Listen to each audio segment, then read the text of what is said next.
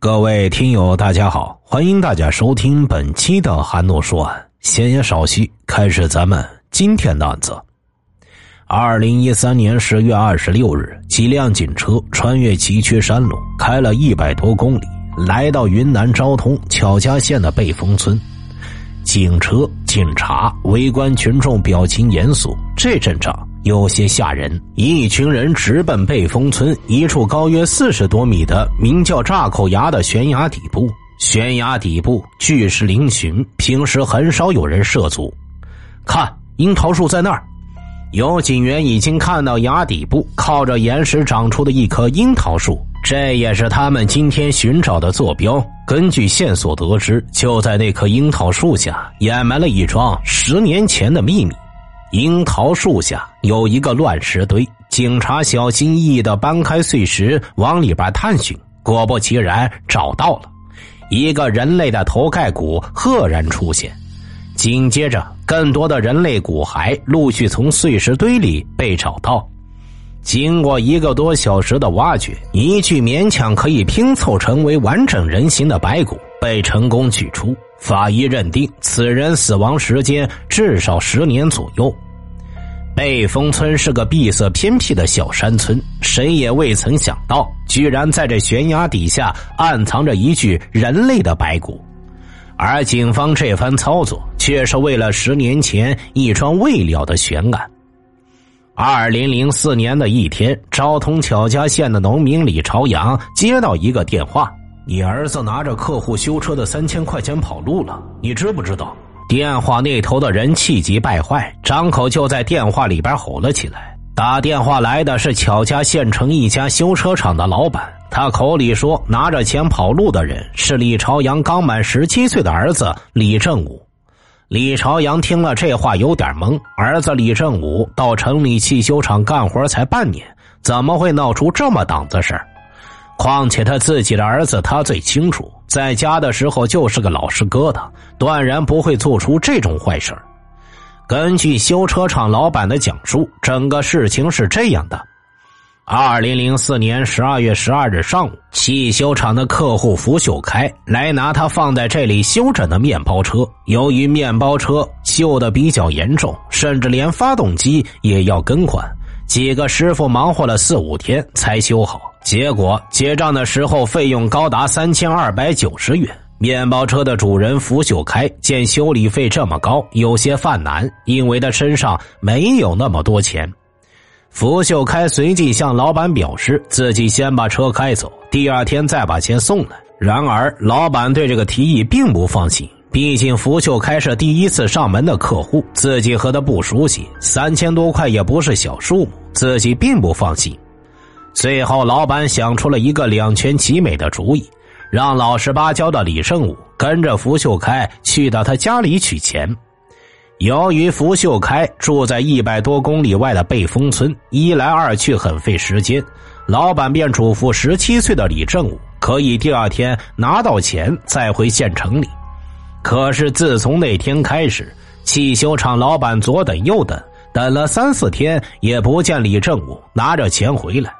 他还给福秀开打去电话确认，那边说早就把钱给了李正武，并在第二天送他上了回县城的班车。又等了一个星期，汽修厂老板实在坐不住了，便给李正武的父亲李朝阳打去电话。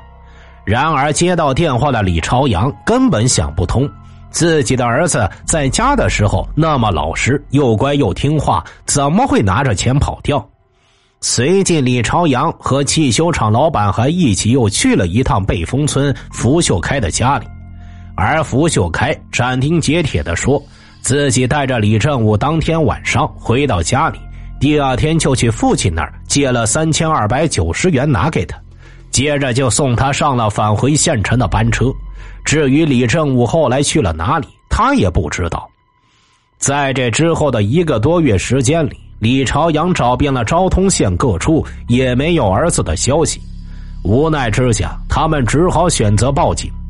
警方接到报案，经过案件梳理，认为最重要的线索还是要从福秀开那里查起。于是，他们也来到背峰村福秀开的家里了解情况。警方注意到福秀开家里的房子十分的破旧，似乎经济状况并不好。会不会是拿不出三千多块的修理费，从而选择谋害十七岁的少年性命呢？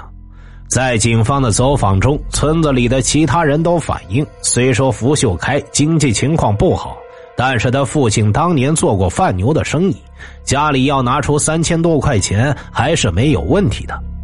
在村干部处，警方也得到了相同的答案，而且福秀开的父亲也承认自己借了儿子三千多块钱给了修车费。眼见着各方面细节查问基本都没有问题，警方暂时放弃了这条线索。在多方查找无果后，警方也不得不开始怀疑李正武是否真的见钱眼开，拿着三千多块钱跑路了。几个月过去了。父亲李朝阳从一开始都不相信，到后来的迷惘，他似乎也开始动摇。儿子到底去了哪里？这个长到十七岁、最远只去个昭通的孩子，真的拿着钱跑掉了吗？至此以后，李朝阳开始漫无目的的寻子之路。他先是去了昭通，又去了昆明，逢人便打听儿子的消息。原本李家当年准备翻新一下自家房子。可因为儿子失踪的事情耽搁，李朝阳再也无心其他。李朝阳去了妹夫打工的河南寻找无果，他又去了村里人打工的江苏寻找无果，他还去过打工大省广东寻找，依然无果。转眼之间，整整十年时间过去了，儿子李正武就像是人间蒸发了一般，再也没有现身过。李正武的母亲不识字，也不能跟着丈夫出去寻人，只得每天在家里哭泣。自己的儿子不见了，还被污蔑是携款私逃，让一家人在当地抬不起头来。在这期间，李朝阳无数次的去到福秀开的老家，并且一次又一次追问福秀开的老父亲：“有没有看到我儿子？他到底在哪里？”福秀开年过六旬的父亲只是默不作声，用沉默回答一切。其实啊，就在李正武失踪一年以后，李朝阳还再一次找到过警察。这一回，警方也觉得事情越来越蹊跷。如果李正武真的是带着钱跑掉，已经过去一年多，他为什么还是不和家里人联系？职业的敏感让警方觉得事情不妙。他们决定再次走访贝峰村福秀开一家。然而，这一次警方来到贝峰村，却扑了个空。福秀开全家人居然都消失了。按照村民的说法，福秀开的父母、他和他的两个兄弟一家人全部外出打工，一年多也没有和村里有任何联络。年轻人外出打工并不奇怪，可是福秀开父母都几十岁的人了，居然还会出去打工吗？这不符合常理。随即，他们展开对福家人的追踪调查。可是这一次的调查并不顺利，人海茫茫，无从查找。来来回回之间，二零一零年，李朝阳向法院提起诉讼，申请宣告儿子死亡，而汽修厂老板对儿子死亡负有责任，被判赔偿七点二万元。虽说法律上已经宣布李正武失踪，且已以死亡状态作出判决，但是生要见人，死要见尸，李朝阳和警方一直对此耿耿于怀。十年之后，二零一三年，警方终于找到在外打工的福秀开，并将其带回询问。此时此刻，福秀开依旧神情淡定的说着和十年前一样的话。面对福秀开的供述，警察就算是心中认为疑点重重，却苦无证据。这起案件已经悬了十年，如今最具有作案嫌疑的人就在面前，可是却毫无办法。根据相关规定，二十四小时以后没有证据，警方必须放人。而在这个时候，福秀开突然在询问过程中口吐白沫，倒地不起。警方赶紧将其送到了医院，医生的检查结果令人生疑，各方面正常，怀疑他是在装病。这个情况似乎有些“此地无银三百两”的意思。就在这时，又有线索传来：福秀开的父亲福汉成和二哥在云南普洱出现，两个人迅速被警方控制并带来问讯。福秀开的父亲在面对警方时言语紧张，眼神闪烁，顾左右而言他，十分可疑。而且在回答当年三千块钱的来源时，他的说法和福秀开的说法又出现了矛盾。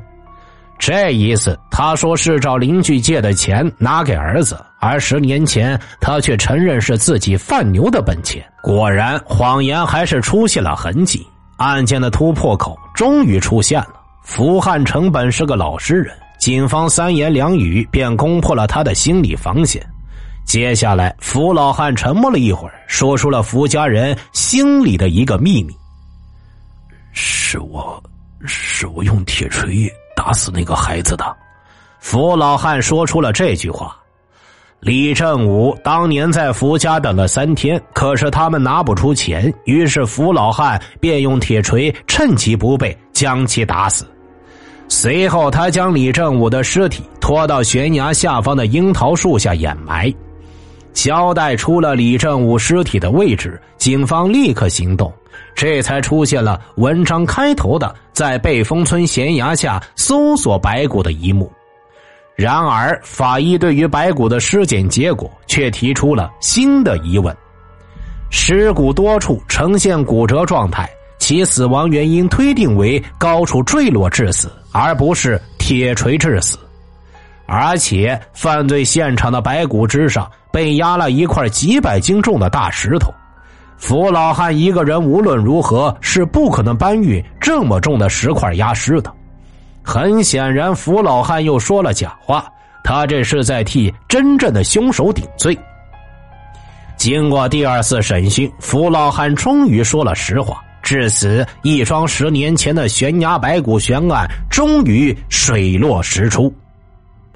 十七岁的李正武是被福家三个儿子一起杀害并埋尸悬崖的。二零零四年的那一天，福秀开带着李正武回到村里拿钱，然而父亲并没有借钱给他。福秀开见借不到钱，便实话告诉了李正武，希望他先回去，自己想办法借到钱会送到修理厂。然而，生性憨厚老实的李正武认准了死理。老板让他来拿钱，他就得拿到钱才能回去。看到执拗的李正武不肯离开，福秀开已经生出了谋害他的想法。当天晚上，福秀开便找到自己的大哥和三弟商量如何除掉李正武。在李正武留下的第三天晚上，三兄弟陪着他打扑克，一直打到天亮。随后，福秀开骗李正武，待会儿给他钱，并送他去赶车。当时早晨五点多，天蒙蒙亮，三兄弟将李正武骗到了悬崖处，并一把将其推了下去。随后，三人来到悬崖底部，将已经死亡的李正武拖到樱桃树下的乱石堆，用其大石头压住，进行掩藏。可怜一个刚刚满十七岁的孩子。懵懂之间，已经走完了自己的人生之路。李正武就这样被人害了，大石压身整整十年，冤情无处可诉，尸身也成了累累的白骨。这起看起来并不复杂、持续时间却长达十年的悬案，终于水落石出，还了被害者一个公道。而等待他们三兄弟的，将是法律的严惩。听。大案要案，观百态人生。我是说书人韩诺，关注我，了解更多精彩大案。好了，这个案子就为大家播讲完毕了，咱们下期再见。